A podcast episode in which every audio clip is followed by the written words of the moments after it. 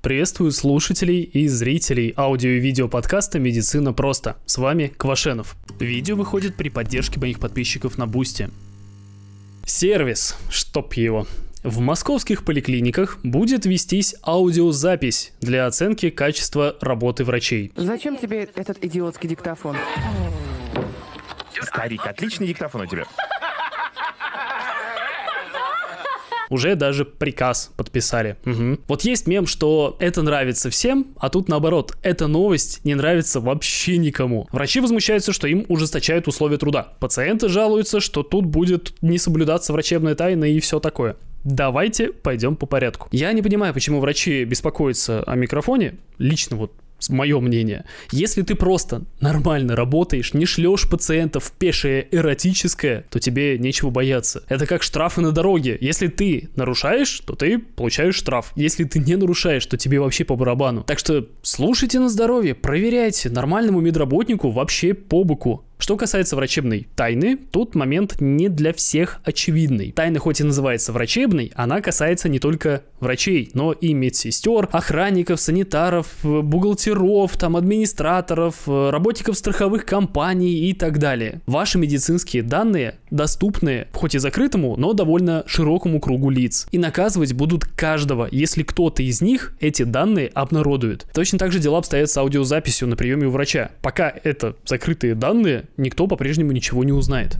И проблема тут, как по мне, ровно одна. И я вообще про это не встречал комментариев. Это слабое наказание за нарушение сохранности цифровых данных. Не так давно одну компанию техногиганта, у которой капитализация в 10 миллиардов долларов, оштрафовали всего на 50 тысяч рублей после того, как э, ее данные были слиты в интернет, в открытый доступ. Или, например, одна сеть клиник и лабораторий, частная сеть. Точно так же, у них данные были слиты, там сколько-то сотен тысяч человек от этого пострадало, а у них штраф на 50 тысяч рублей. Какой смысл заморачиваться над безопасностью, нанимать каких-то специалистов, какие-то программы покупать, я не знаю, если у тебя штраф всего 50 тысяч? Да ты эти данные сам продать можешь, заработать на этом кучу денег, а потом абсолютно официально заплатить 50 тысяч рублей. И все. И замечательно. Нет, вот, вот это реально проблема. Близнецы? Не, однофамильцы. Женщина родила двоих детей, но каждый из них рос в отдельной матке. В конце прошлого года много где обсуждали готовящуюся к родам женщину с двумя матками. Для многих стало открытием, что у женщин бывает две матки, хотя это на самом деле бывает достаточно часто, у одной женщины примерно из двух тысяч встречается такое. И вот уже довольно редко случается такое, чтобы у такой женщины в каждой матке развивалась отдельная беременность. Это встречается примерно один раз на 50 миллионов женщин. Я специально вам ничего сразу не рассказывал, я ждал, когда история завершится. Дело в том, что две матки живут отдельно друг от друга жизнью, и между родами может пройти достаточно большое количество, там вплоть до нескольких дней. И вот э, доктора дождались рождения первого ребенка, а через 20 часов они провели кесарево сечение и достали второго ребенка. В итоге на свет появились две девочки, Рокси и Ребл. Вот такие пироги. Звучит как сюжет для фильма ужасов. Представьте, что вы очень больной ребенок. У вас проблемы с сердцем, легкими, зубами и еще с кучей всего. В детстве вы победили рак крови, но он еще может вернуться. Вдобавок вы передвигаетесь только на инвалидном кресле. И кроме матери у вас никого нет. И поэтому даже непонятно, как вы будете жить, если с ней что-то случится. Хотя, конечно, с таким здоровьем еще не факт, что вы ее переживете. А потом вы внезапно узнаете, что все ваши болезни не настоящие.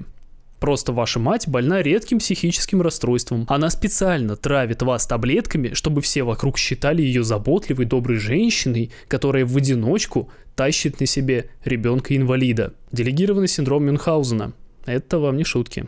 Для нас с вами это звучит жутко, а для Джипси Роуз Бланшер из США это была реальность. Девочка всю свою жизнь страдала от рук своей психически больной матери, которая гиперопекала ее, строила себя мать-героиню и при этом обманывала всех и пичкала свою дочь ненужными лекарствами, от которых у нее были жуткие побочки. Постепенно Джипси стала осознавать, что с мамой что-то не так, и ничем хорошим кончиться это не могло. В 2016 году Джипси приговорили к 10 годам заключения за соучастие в убийстве собственной матери. Самого убийцу приговорили к пожизненному заключению. Им был парень, с которым Джипси познакомилась, выходя тайком в интернет, тайком от матери. В конце декабря прошлого года Джипси вышла на свободу, хотя, по ее мнению, на свободу она вышла гораздо раньше. А если кому-то будет интересно, на эту тему сняли неплохой сериал, называется «Притворство». Штука тяжелая, но я прям рекомендую к просмотру. Проиграть суд и доказать свою профнепригодность проще, чем кажется. В 2021 году в Якутии одна медработница отказалась прививаться от ковида. Ее закономерно отстранили от работы, потому что медики, как и еще несколько категорий граждан, должны быть иммунизированы в обязательном порядке, просто по эпид-показаниям. Это такая же база, как и мытье рук хирурга перед операцией и соблюдение стерильности во время операции. Но тетенька почему-то была с этим не согласна и подала на работодателя в суд. И вот в конце 2023 года Конституционный суд Российской Федерации отклонил ее жалобу ибо нефиг. Неплохо бы теперь отправить ее на курсы повышения квалификации, а заодно показать, как пользоваться мылом, туалетной бумагой и зубной щеткой. Ну так, чисто на всякий случай, мало ли.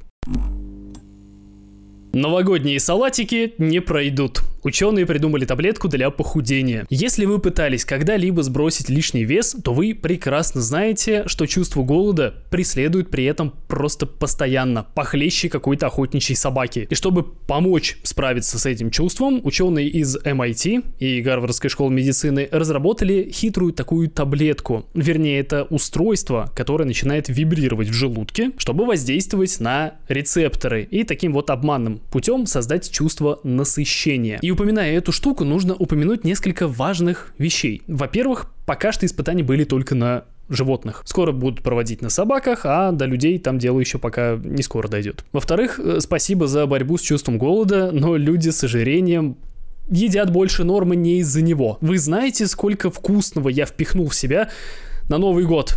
Поверьте, голод тут был вообще ни при чем. Ну и в-третьих, э, все правильно делаете, продолжайте, мне нравится. В мире очень много людей мечтает избавиться от лишнего веса. Понятно, что тут все просто. Нужно больше двигаться, меньше есть. Но вот подобным лайфхакам, всяким там устройствам мы, жирдики, будем только рады. В конце концов, это вопрос не только нашего здоровья, но еще и качества нашей жизни. И да, как вы понимаете, раз я говорю про Новый год, значит, эта новость была явно примерно два месяца назад. Дело в том, что именно тогда этот пост выходил у меня в телеграм-канале. Новости там выходят гораздо раньше, чем в формате видео или аудио, так что подписывайтесь. Ссылка в описании. Там в описании вообще много полезных ссылок. Рекомендую посмотреть каждую, потому что везде разный контент. Во ВКонтакте там вообще эксклюзивные видео есть. Так что рекомендую. Просто посмотрите, подписываться не призываю, come on. Сами решите, если будет надо. У многих новогодние праздники прошли не так уж и весело. И ребята из скорой помощи и травматологических отделений знают, что во время зимних праздников их ждет повышенный травматизм. Это и бытовые травмы по пьянке, и последствия неумелого обращения с пиротехникой, и зимние покатушки. Об опасностях последних, как мне кажется, люди думают меньше всего. Например, в Петербурге в больницу попали двое детей после столкновения на ватрушках. Ну или тюбинге, как говорят некоторые. Это были брат и сестра сестра, 5 и 9 лет соответственно. Девчушка получила ушиб головного мозга, а вот у мальчика дела обстоят еще хуже. У него перелом основания черепа и церебральная кома. Покатались, блин. Уже сколько раз сказано, и все еще нужно людям повторять, что с горки кататься нужно в чем угодно, блин, хоть в старом холодильнике, только не на ватрушке. Это неуправляемая, вращающаяся вокруг своей оси балалайка без каких-либо тормозов. Она развивает скорость до 100 км в час. Чтобы более-менее безопасно на ней кататься, нужно соблюсти какие-то просто нереалистичные условия. Да блин, ну, объективно, лучше там на картонке, на ледянке хотя бы. Насчет холодильника я объективно пошутил. Не надо кататься в старых холодильниках с горок. А то еще потом скажете, что я рекомендую.